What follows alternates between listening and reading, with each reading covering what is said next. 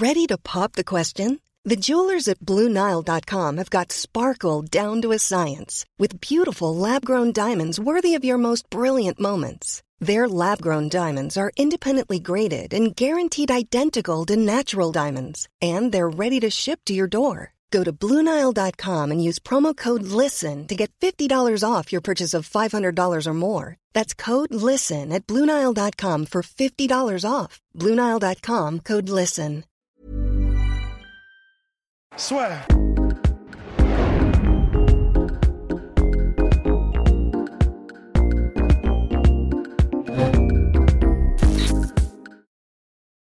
Bonjour Nassourdine, bienvenue dans le podcast La Sueur. Aujourd'hui, on va faire la complète. Donc en fait, on va tout reprendre depuis le début, on va voir d'où tu viens, comment est-ce que tu en es arrivé là où tu en es aujourd'hui. Et puis, on va faire tout ça par étapes. Première question, évidemment, c'est euh, où est-ce que tu es né et où est-ce que tu as grandi? Alors, je suis né au, Daghestan, en Russie. Euh, j'avais, euh, j'avais 8, 9 ans quand, mes parents et moi, on, a déménagé en France avec la famille. Donc voilà, je suis né au Daghestan et à 8 ans, je suis arrivé en France avec la famille. Et euh, vous avez déménagé, euh, c'était quoi les raisons qui vous ont poussé à déménager euh, à ce moment-là? Ouais, c'est, c'est, c'est des, c'est des raisons personnelles. C'est. euh, bon, j'en ai pas trop parlé avec euh, mon père par rapport, à, par rapport à ça. Mais voilà, c'était. Ouais, c'est, Attends. compliqué. Ouais, non, les raisons, tout ça, Ah, c'est c'est. normal, aucun problème. euh, ouais, c'est, c'est compliqué, ça rentre trop dans le, dans le truc, tu vois. T'inquiète, pas, Politique, pas de problème. Mais du coup, et une fois que tu es arrivé en France, comment est-ce que ça s'est passé euh, au niveau de l'acclimatation Parce que tu avais 8 ou 9 ans. Comment est-ce que ça s'est passé? Est-ce que tu as réussi à, à bien t'intégrer et tout ça, apprendre le français? Comment est-ce que ça s'est passé? Euh, quand je suis arrivé en France, ça va, j'étais, quand même assez petit. J'avais 8 ans, euh, j'ai appris la langue assez vite, avec, à l'école, avec les enfants. On je parlais, j'essayais de parler la langue et c'est venu assez vite. C'est parti, voilà, je me, suis adapté, je me suis adapté vite. Quand on est petit, c'est. Voilà, Ouais, c'est plus facile, quoi. ouais. Ouais, forcément. Et du coup, à, au Daghestan, tu avais déjà commencé à faire un petit peu de lutte, de sport de combat et tout ça? Non, pas du tout. Pas du tout, du tout? Pas du tout. Mais en fait, au Daghestan, dans le Caucase, euh, la lutte, les sports de combat, c'est un peu la tradition. Donc même si les enfants, ils ne vont pas au club, ils en font quand même, genre, euh, ça peut être dehors, ou euh, par exemple, euh, un ami, par exemple, un ami de mon père a, a un fils, il va le ramener à la maison, ils vont le, ils vont le mettre un contre un, genre, pour qu'on lutte, et ils vont nous apprendre, etc. Et donc, je pense que tous les jeunes de là-bas, ils savent, ils savent lutter. Et donc, j'avais un peu cette petite base de lutte quand je suis arrivé en France. Et euh, sauf que quand on est arrivé, mon, père au début voulait m'inscrire à la lutte, Euh, mais il n'y avait, pas de- euh, avait pas de club de lutte. Donc, et, finalement, il nous a inscrits à la boxe. Après, mon père aussi, c'est un, ancien boxeur. Il aime bien tout ce qui est boxe. Mais voilà, pour, se forger le corps, comme on était un peu gamin, pour pas qu'on se prenne trop de coups au, au départ, il voulait quand même qu'on commence par tout ce qui est lutte sans, euh, sans, comment dire, Ouais, sans sans se cogner, et- quoi. Ouais, Ouais, voilà, pour pas ça. prendre de dommages et tout ça. c'est ça. Ok. Et du coup, euh, une fois arrivé en France, tu as commencé un petit peu euh, la lutte et tu as commencé ces sports-là. Tu as direct accroché et tu as su que, ok, ça c'est vraiment quelque chose que je veux faire pour le reste de ma vie? Euh, franchement, au bout de 12-13 ans, c'est là que j'avais vraiment. Je regardais les grandes stars, les, euh, les John Jones, l'UFC. Je, je- m'intéressais beaucoup en boxe anglaise, les Pacquiao. Au début, c'était boxe anglaise, c'était plus les Pacquiao, tout ça. Et voilà, je, je voulais devenir comme eux. C'était un peu, un peu mon rêve plus tard. Et je regardais tout le temps, genre le soir, je matais une heure, deux heures les highlights, les reportages. Et euh, j'ai- j'aimais vraiment ça. Ouais, tu étais vraiment passionné. Et est-ce que tu, tu sais pourquoi c'est juste que tu trouves ça beau de voir, euh, voir la boxe anglaise, un coup qui est bien donné, c'est comme une science, les déplacements, etc. Est-ce que tu, peux mettre des mots sur ce qui t'a autant attiré quand tu étais petit, quand tu as vu ça? Sur la boxe anglaise? Euh, ce que, j'aimais, j'aimais juste, j'aimais juste cogner en vrai. Au début, j'aimais juste, euh, j'aimais, trop la bagarre. Et euh, c'est là que je me, au début, bon, je faisais pas trop attention à la technique. J'étais, quand même gamin. Mais maintenant, oui, maintenant, la gestion, la technique, le coup d'œil, la manière dont il, boxe, tu sais, tout ce qui est, tous les Canelo, tout ça, super vif, Golovkin, là oui, mais avant c'était juste euh, voilà, pour cogner. Et du coup, tu as commencé par la boxe anglaise, et même maintenant tu continues à regarder, tu continues d'être passionné de, ce sport-là? Euh, Moins. Un peu moins quand même, moins qu'avant. Euh, j'allais en venir d'ailleurs à 17 ans c'est là où je suis passé en MMA. Euh, mon frère, il en faisait déjà. Euh, il en faisait déjà à ce moment-là, donc euh, j'ai vu, vu ses combats, ses victoires. C'est Daguerre vous, vous connaissez, il est assez connu dans le monde du MMA. Il est, il en ce moment, il est à 13 victoires, 3, 2, 2 ou 3 défaites. Et donc voilà, ces victoires, ça m'a ça m'inspirait. Et je voulais faire aussi euh, le MMA. Et donc, euh, à un moment, quand même, la boxe anglaise, ça commençait à me saouler un peu. Enfin, je, commençais à en avoir un peu marre. Euh, je sais pas, c'était. Euh, j'en faisais à ce moment-là déjà 7-8 ans. Et c'était toujours. Je travaillais beaucoup, beaucoup les bras. Tout le temps, tout le temps la même chose, quoi, à peu près. Et quand j'ai vu, quand j'ai vu le MMA, j'ai vu que ça, y avait, y avait c'était plus, euh, on était plus libre. Il y avait du JGB, Jiu-Jitsu, grappling, euh, lutte, boxe. Il y avait un peu de, tout. On ne s'ennuyait pas. Et donc j'ai très vite accroché à ce moment-là. Je me suis vraiment basé sur. Euh, Et ton frère, Daguir, il en faisait, lui, depuis qu'il était tout jeune, du MMA Non, lui, il faisait la boxe anglaise. Lui, d'ailleurs, il avait déjà commencé au Daghestan. Lui, j'ai encore un grand frère, Ibrahim. Donc euh, mes deux frères, ils avaient déjà commencé au Daghestan.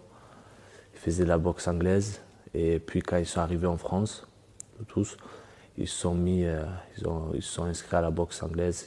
Ils ont fait. Mais pareil, je, je, je le voyais s'entraîner. J'étais petit. Et c'est là que. au début, mon père ne voulait pas m'inscrire parce que j'étais trop jeune, j'avais 9 ans, il voulait attendre un peu. Mais je, je voulais, je voulais trop, trop, très en faire parce que je le voyais euh, aussi les, quand il faisait compétition, tout ça, il gagnait. Ça me motivait et je voulais être pareil. Comme... Et, vous avez vécu dans le sud, c'est ça quand vous êtes arrivé en France?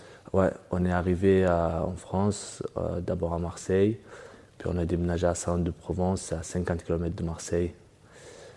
Euh, le village, plus exactement les Canourgues. On a vécu là-bas quasiment toute mon enfance. Et c'est à partir de, c'est à partir de quel moment du coup? Parce que je crois que vous avez vécu à un moment donné à Paris dans un appartement avec, euh, avec Daguir. C'est à quel moment que ça s'est fait la transition?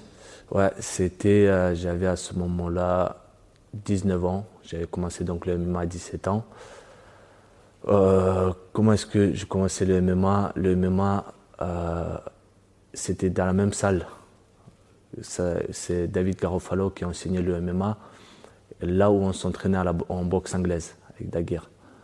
Donc, euh, juste après la boxe anglaise, je, suis pas ne suis pas directement lancé en MMA. Je, suis d'abord y allé, je regardais et j'ai essayé après la boxe anglaise. Je crois que la boxe anglaise c'était de 17h à 19h et juste après euh, c'était le MMA. Et donc après la boxe, je suis resté, j'ai essayé et j'ai accroché directement la lutte, tout ça. Je, je l'avais peut-être, j'ai adoré tout ce qui est lutte ça change. Et euh, j'ai accroché directement et c'est parti de là. Ensuite, on en a fait euh, quelques années, deux ans. Ouais, moi j'en ai fait deux ans, Daguerre en a fait plus.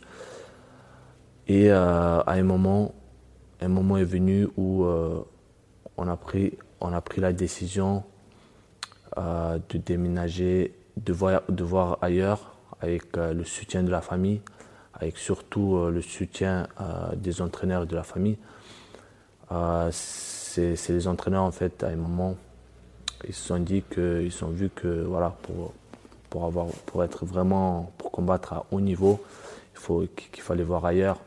C'est eux aussi qui nous ont un peu poussés.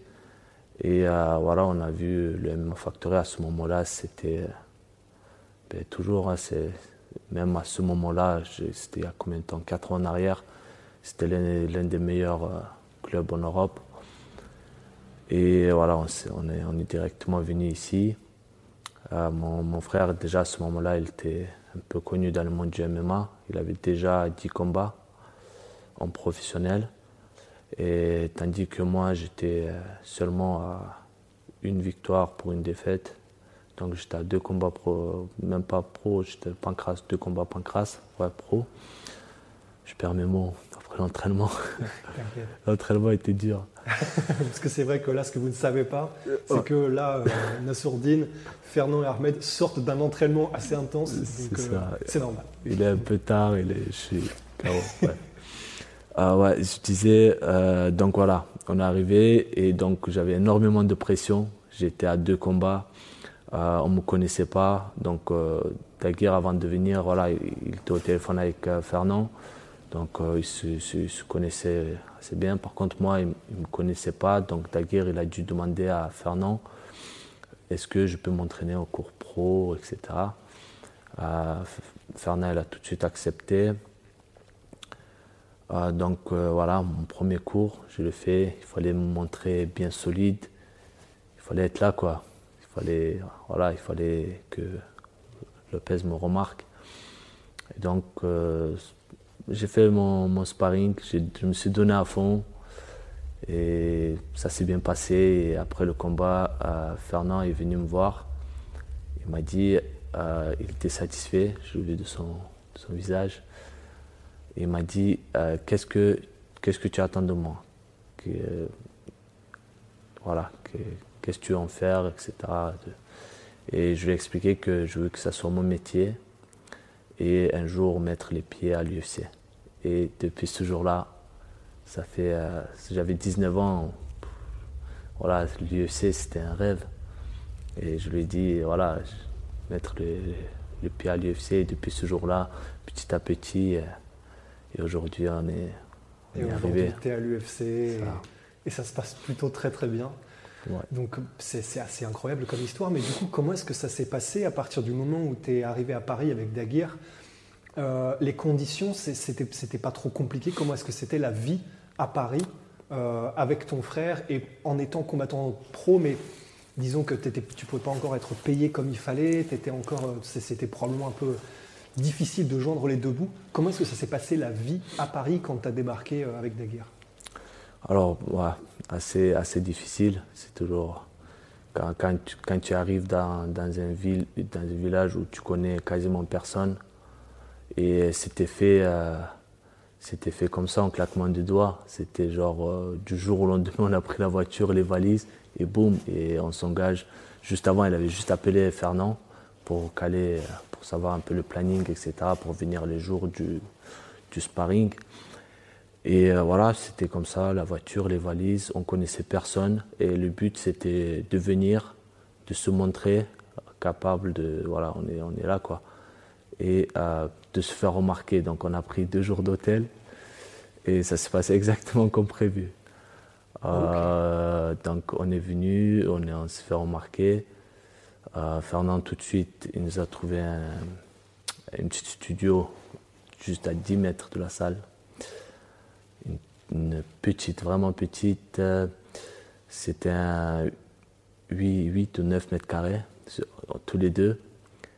Ah, on, était, on satisfaits. C'était, c'était nickel. Tout ce, que, tout ce qu'on voulait, c'était, c'était d'avoir juste un toit.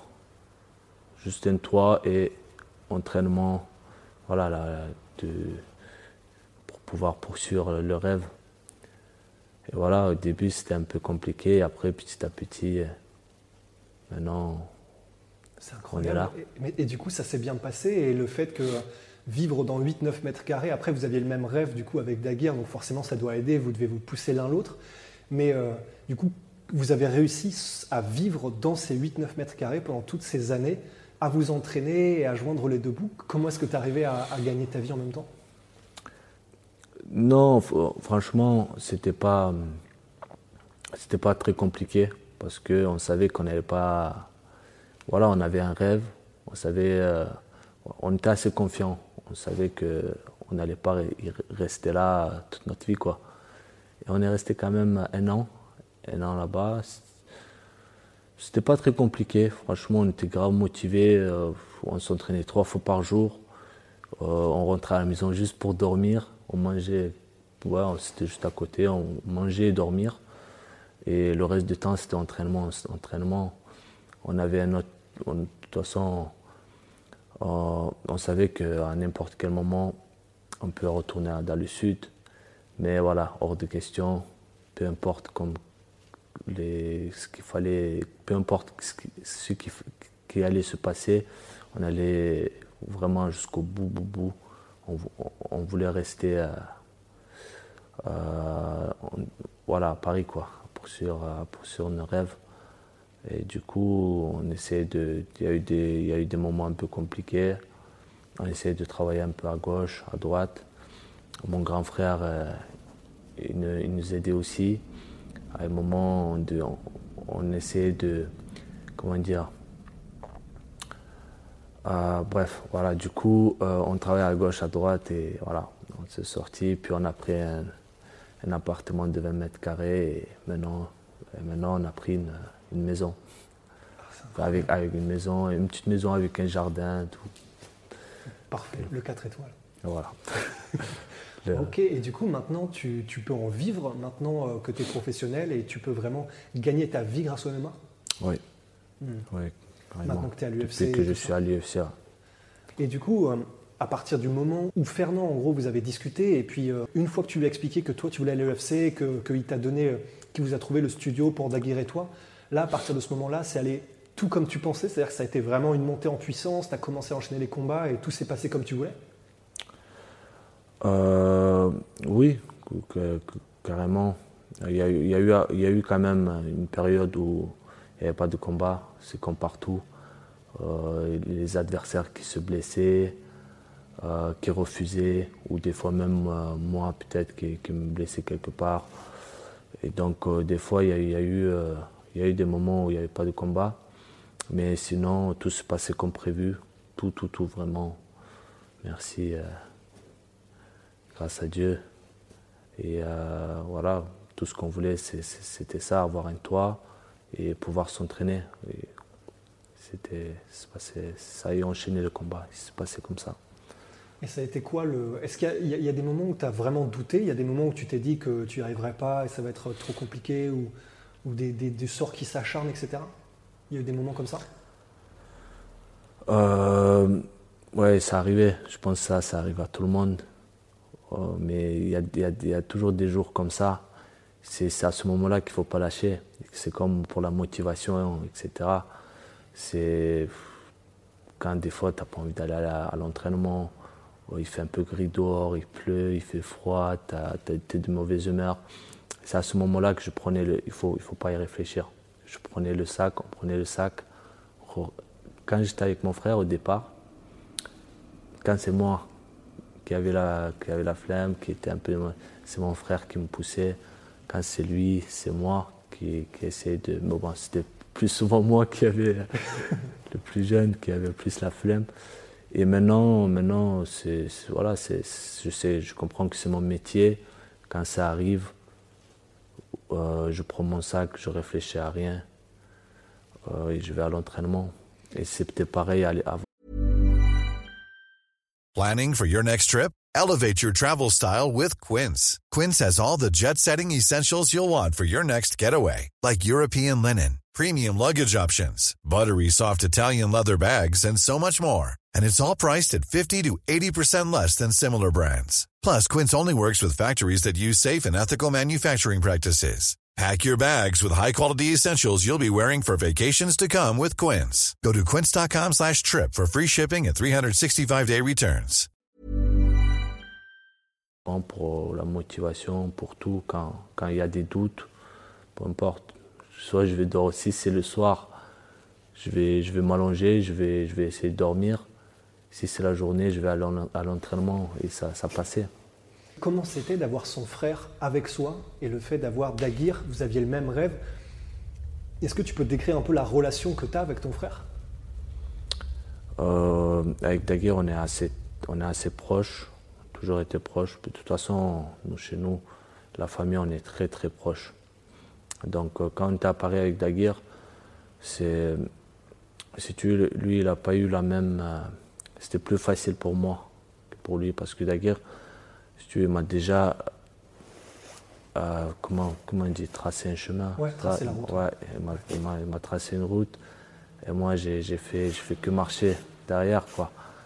Et, euh, et lui, c'est lui qui devait, qui devait euh, tu vois, trouver le chemin depuis le début. Quand par exemple, quand il, est passé en MMA, moi, quand je suis passé derrière, j'avais déjà les contacts parce que voilà, il, en a déjà trouvé. Pareil avec Fernand. Il connaissait Fernand, Fernand connaissait Daguerre, donc c'est comme ça qu'on est, est, venu. Moi j'étais juste derrière. Donc il m'a tracé ce chemin-là. Moi j'ai suivi, c'était beaucoup plus facile pour moi. Et voilà, si je suis là aujourd'hui, c'est aussi grâce à lui. Et il est d'ailleurs dans ton coin à chaque combat C'est ça, il est toujours dans mon coin et à mon prochain, euh, à mon prochain combat, il sera là. Il sera là. Ok. Et hum, comment est-ce que tu as réagi? Parce que la manière dont tu es arrivé à l'UFC, tu étais censé passer au contender, et puis finalement ça s'est pas fait, il y a eu des soucis, et du coup il y a un moment donné où l'UFC t'a donné ta chance directement sur la Fight Island pour ton premier combat. Ça a été quoi ta réaction quand tu as en gros reçu la confirmation que tu vas à l'UFC directement et tu vas combattre dans l'octogone Je sais pas, j'ai pas dormi deux jours. Quand on m'a annoncé que je combattais à l'UFC, j'ai pas dormi pendant deux jours. J'ai fait euh, je fais, tu vas couper ce moment parce qu'il y a trop de bruit, je pense. Ah, bah, en plus, c'est dingue. il, il, vient d'arriver. Il n'était pas là, ouais. Il vient d'arriver du site. Salut Impeccable. Ah, et ah, en fait, ça, fait trop de bruit. Du coup, on, a, dû, on a dû arrêter le truc. pas de souci, pas de souci. Impec, impec. Bah, on était en train de parler de toi en plus. Ouais. Ben voilà, donc euh, de toute façon, euh, on reprend. Donc, Comme quoi, c'est assez marrant. Je me suis arrêté où déjà? On en est arrêté à la, la, la, comment dire, la réaction que tu as eue quand tu as eu ton premier combat à l'UFC. donc euh, là, on reprend. Et on va reprendre l'interview qui a été coupée puisque Dagir vient d'arriver dans la salle, ce qui est quand même assez extraordinaire. Et du coup, tu nous décrivais la réaction que tu as eue quand tu as eu la nouvelle que tu allais combattre à l'UFC. Donc, ouais, donc j'ai pas dormi pendant deux jours. C'était nuit blanche. J'étais content, j'ai appelé mes amis, euh, la famille, tout, enfin, tout le monde, j'étais heureux. Et, euh, mais voilà, je, on, on, savait que ça allait venir. On en parlait juste avant avec euh, Fernand. Fernand, c'est quelqu'un qui voit, qui voit loin. Et on savait que, que, ça devait arriver. Ça devait arriver pendant le confinement, pas pendant le confinement, pendant la période de, la pandémie, etc. Et comment c'est passé pour, pour le Contenders euh, je me, On m'a annoncé le combat là-bas d'abord. J'étais super content aussi. Hein. C'est voilà, c'est la porte pour l'UFC. Donc, euh, je me préparais euh, pendant un mois, donc euh, grosse préparation. Et une semaine avant, on nous annonce que j'aurais pas mon, nous, on n'aura pas, pas notre visa à temps parce que toute la team, pour aller là-bas, c'était à cause d'un peu à cause de la pandémie. Et euh, du coup, combat annulé, j'étais très très déçu, mais j'ai pas attendu très, très longtemps que qu'on m'annonce que je suis signé, je vais signer, que j'ai signé à l'UFC. Et en plus de ça, c'était contre le, le mec. Euh, qui a battu l'adversaire que je devais prendre. J'étais assez clair ou pas? Ouais, ouais. ah, mon français, c'est horrible. quand, en fait, quand je parle euh, plusieurs langues, et dans ma tête, ça, se mélange à chaque fois. Tu débrouilles parfaitement. Ouais. Et euh, du coup, du coup, voilà. Du coup, c'est. J'ai pris l'adversaire donc je vais dire le nom, Jordan, Williams. C'est lui qui a battu euh, le combattant que je devais prendre au Contenders. Il a, il a battu par KO. Et euh, comme je devais prendre le gars que Williams a battu, ils se sont dit, Williams, de toute façon, il rentre à l'UFC parce qu'il a, il a fait une belle performance. Ils se sont dit, voilà, je suis prêt, il est prêt. Ça part. C'est ça. L'UFC, c'était le 4, 4 octobre, je crois. Et bon, je ne dors pas pendant deux jours. Ta première, euh, ta, première euh, la marche vers la cage, ton, ton... quand tu étais dans le vestiaire, c'était comment Un truc dont tu as toujours rêvé de combattre à l'UFC et tu y es. Et là, c'est quelques minutes avant de rentrer et la marche vers la cage. Qu'est-ce que tu as ressenti? C'était énorme. C'était énorme déjà de voir tous ces ces grandes stars, les grosses têtes de l'UFC, les Carlos Condit, etc. Euh, déjà de les croiser dans le couloir, c'est un truc, c'est énorme. C'est Carlos Condit, par exemple, j'étais gamin quand je regardais ses combats.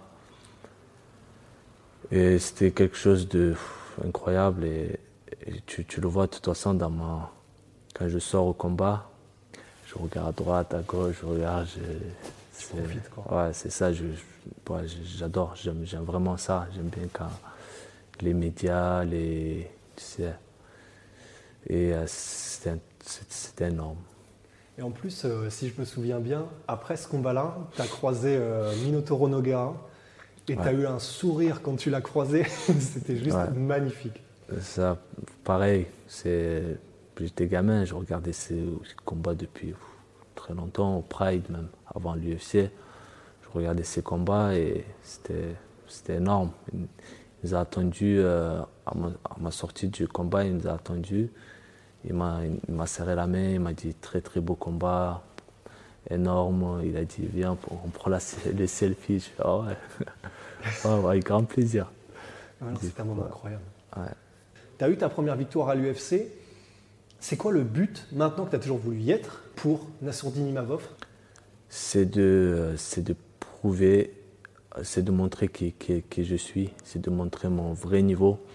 Je pense que jusqu'au jour d'aujourd'hui même, même si je fais mon premier combat, euh, les gens euh, n'ont pas encore vu mon vrai, vrai niveau. Euh, pour mon premier combat à l'UFC, j'en ai pas trop en parlé. Je préfère parler après le deuxième combat. Comme ça, ils voient. je pense que le prochain combat sera, ça sera le vrai, le vrai moi, quoi.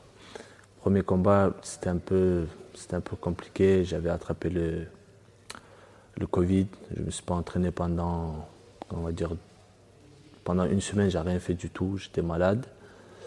Et euh, la deuxième semaine, c'était la semaine du fight. Donc c'était et euh, c'est pour ça que dans le combat, un peu au niveau cardio, c'était un peu compliqué quoi. Ouais, c'était très compliqué. Et il faut le dire que l'adversaire, franchement il lâchait vraiment rien. Ah, il, allait, jusqu'au bout et il voulait, voulait, gagner, il voulait gagner aussi. Quoi. Et euh, du coup, voilà, avec lui, euh, franchement, pour ce combat-là, c'était, rien ne s'est passé comme, comme prévu. Quoi. Euh, premier, premier round, boum, choc de tête. ça m'a tout de suite sonné. Je ne comprends pas ce qui, se, passe. Au début, je, je pensais que c'était un crochet. Je me suis dit, oula, ce mec-là a des crochets invisibles. je n'ai pas vu du tuto arriver. Donc, euh, dans ma vie, je ne me rappelle pas quand est-ce que j'ai été KO. Non, j'ai jamais été KO. Et je ne me rappelle pas quand est-ce que j'ai été sonné, que ce soit à l'entraînement ou, ou, au combat. Donc, euh, j'ai quasiment jamais été sonné. Et, et là, d'être, euh, d'avoir cette sensation-là de le corps qui tremble, de, de voir flou c'était un peu. Ouais, c'était nouveau. C'est ça, et du coup, j'ai eu le réflexe d'aller chercher la jambe. Et c'est après le combat que je, je revisionne le fight. J'ai vu qu'on s'est bien cogné la tête. Lui, il a pris au niveau du front. Moi, c'était plus au niveau du, du. comment dire? De la tempe. de la tempe, C'est ça qu'a fait. Et du coup, fallait, fallait bon, Après, j'ai parlé avec, j'ai essayé de tirer le temps, premier, premier round. Il fallait que je tire le temps parce que je le voyais double euh, pour récupérer. Et en vrai, euh, j'avais pas du tout récupéré. J'avais fait trois rounds. Bon, deuxième, troisième, ça allait mieux. Et euh, je le voyais toujours double. C'est parti seulement euh, 10 minutes après le combat. Donc euh, j'avais, j'avais la sensation, bon. Ah, tu as, vu ton adversaire en double pendant quasiment toute la totalité du combat C'est ça. Au, premier round, c'était, c'était chaud. Deuxième, troisième, ça allait mieux, mais quand même, je le voyais un peu flou, un tout petit peu double, le, corps qui tremblait. Je sais pas, cette sensation était, très très bizarre. Et euh, après le premier round, je dis à, je dis à, mon, coin, à Fernand, que je le vois double. Est-ce qu'il faut que je change de game plan? Il faut que j'aille à la bagarre ou... Il m'a dit non, non, non. Il m'a tout de suite mis à, remis dans le, le game plan et à partir du deuxième, troisième round, j'écoutais mon coin et j'étais en pilote un peu automatique, si tu veux. Et euh, voilà, c'est passé. Quelle est la relation que tu as avec, euh, avec Fernand, Fernand Lopez Fernand, on a une très, bonne relation, on s'entend bien. Euh, c'est vraiment boulot, boulot, quoi. je vais à la salle, on me fait bosser la technique, euh, à la patte d'ours, que ce soit à la patte d'ours, même quand on fait les sparring, je l'entends toujours. On a surfé ci, on a surfé ça. Et donc, euh, donc voilà, très bonne, très bonne relation, très proche. Et d'ailleurs, ton frère aussi, tu l'entends dans ton coin. Est-ce que ça, le fait de savoir qu'il est là et qu'il est présent dans ton coin, ça t'apporte vraiment quelque chose aussi? Au niveau de l'énergie, au niveau de la manière dont tu te sens, avoir sa présence, c'est important pour toi aussi? Oui, bien sûr, bien sûr. C'est surtout au combat, euh, surtout à, la pause. Je regarde, je vois si s'il est un peu énervé, il faut que je donne un peu plus. S'il est satisfait, c'est que je suis en train de gagner. Tout se passe bien. Bien sûr, ça me motive quand, quand il est là. Ça me motive beaucoup. Et c'est quoi ta plus grosse peur dans ta carrière ou euh, là, dans, dans, dans, ce qui va venir? Ce que tu redoutes le plus, que tu n'as pas envie qu'il arrive, ce serait quoi? Oh, la question. il faut y réfléchir. Laisse-moi laisse deux heures. Euh, tac, tac, tac. Il n'y a pas quelque chose qui, fait que tu te que tu te comment dire il y a de temps en temps ça te prend et tu dis ok il faut vraiment pas que ça ça arrive. Ça t'as, euh, pas au une combat. peur comme ça? Au combat. Dans ta carrière ou dans ton dans le combat ou euh? les grosses blessures. Les euh, genre à l'entraînement les blessures c'est ça arrive. Tu, tu, ne sais pas par exemple demain je vais m'entraîner. Ça peut venir comme ça quoi et ça que ça ça fait peur ça, une blessure, ça dépend si c'est une grosse blessure ou pas. Mais voilà, si tu as une grosse blessure, c'est en plus quand c'est ton métier, tu dois, tu dois, tu peux pas combattre pendant un an, ça peut prendre un an, ça peut prendre même plus si c'est une très grosse blessure. Donc c'est ça qui fait, qui fait peur, les blessures. Et est-ce que euh, du fait que donc tu es, dagestanais et tu es français maintenant, et en gros tu as, cette, cette, tradition, cette, ces origines, cette culture aussi du Daghestan. Est-ce que c'est quelque chose qui te met une pression par rapport, à, par rapport aux grands champions comme Habib, par rapport aux attentes un petit peu qu'on a? Est-ce que c'est une pression que tu as de dire ok, ils vont m'attendre parce qu'ils savent que je suis dagestanais, donc il faut vraiment pas que je déçoive, il faut que, je sois là. Ah oui, je, vois, je vois ce que tu veux dire. Oui, bien sûr, avant le combat. En plus, là-bas, on est, on est très suivi au Caucase, vraiment, il y a, plein de, de fanpages, il y a plein de, personnes qui partagent, ils adorent le MMA ils suivent tout le monde. Et donc euh, là, mon premier combat, par exemple, euh, il y a 100, 150 000, je regarde dans les statistiques, qui ont visité mon Instagram. Donc j'ai reçu vraiment énormément de messages. Et en même temps, ça te, ça te, c'est un bon soutien, comme on dit. ça te tire vers le haut. Ouais. ça me tire vers le haut. Mais en même temps, ça met un peu quand même la pression. Tu te dis, il ne faut, pas, il faut pas les décevoir. Mais ça va, une fois euh, déjà dans les vestiaires, ça, ça s'arrête. Franchement, pas, ça va, j'arrive à gérer. je sais pas si c'est l'expérience. après, j'ai bon, 10 combats en, MMA, mais euh, j'en ai beaucoup, j'en ai pas mal en boxe anglaise. J'ai fait pas mal de combats en boxe anglaise. Donc, euh, pas, je ne stresse pas beaucoup avant le combat. Je suis à l'aise. Et une fois au combat, je, je pense à rien d'autre que il y a mon adversaire, il y a moi, il y a le, il y a l'arbitre. Ensuite, j'écoute le coin et je fonce. Voilà. Mais c'est vrai que parce que pour, finir euh, sur, sur cette, euh, cette espèce d'armée effectivement qui vient sur les réseaux sociaux à chaque fois que tu combats, on en parlait d'ailleurs la dernière fois et tu disais que c'est encore plus évidemment pour les combattants dagestanais parce que c'est les combattants de, la République, etc. Mais même, tu disais qu'en gros, pour tous les autres combattants, même Cyril, même. Euh, en fait, ils suivent tout le monde, ils sont hyper au courant de tout ce qui se passe. Et en gros, ils attendent de voir tes premiers résultats, ils attendent de voir si, en gros, si tu peux prouver que tu sais faire et que, que tu as le niveau. Et ensuite, en gros, c'est vraiment des vagues de soutien et euh, tout le monde vient sur, sur ton compte pour te soutenir. Et ça, c'est quand même assez exceptionnel. Carrément. C'est ouais, vraiment, comme je dis, ils kiffent ça. C'est par exemple, euh, euh, Cyril, s'il se balade dans la rue, ici, même à, côté du M1 Factory, Bon, il n'y a pas, pour le moment, comme le MMA vient d'arriver en France, etc., c'est normal. Il n'y a pas grand monde qui va le reconnaître. Mais au jour d'aujourd'hui, euh, il ne fait pas un pas au Daghestan, par exemple, au, au, Caucase. Parce que tout le monde va le reconnaître, et tout le monde va prendre des photos, euh, les orthographes, etc. C'est ça qui est, bien. C'est incroyable. Hein. Ouais, mm. c'est vraiment là-bas, c'est le MMA, c'est vraiment tellement connu que même des gens qui ne sont pas encore champions, en gros, sont des superstars là-bas. C'est ça. D'accord. C'est ça. Euh, et, voilà, j'espère que ça va venir. ça va venir bientôt en France aussi. Ça sera pareil, j'espère, en France. Et ma dernière question de cette complète. Une fois que tu as fini ta carrière, comment est-ce que tu veux que les gens se souviennent de toi? Un guerrier, euh, qui lâche jamais rien, avec beaucoup de, comment on dit, euh, avec le, combat, avec le cœur. Et voilà, que, comment dire, j'avais jamais pensé à ça. Mais voilà que, euh, tac, tac, tac.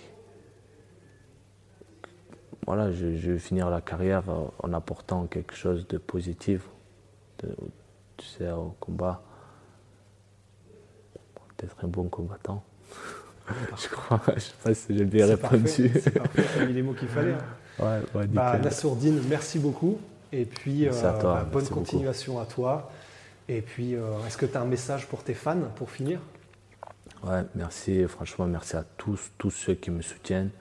Je reçois toujours énormément de messages, même après le combat. Euh, maintenant, pour mon prochain combat, j'en ai reçu aussi encore énormément, beaucoup de soutien. Merci à vous. Merci beaucoup et à bientôt. Soit.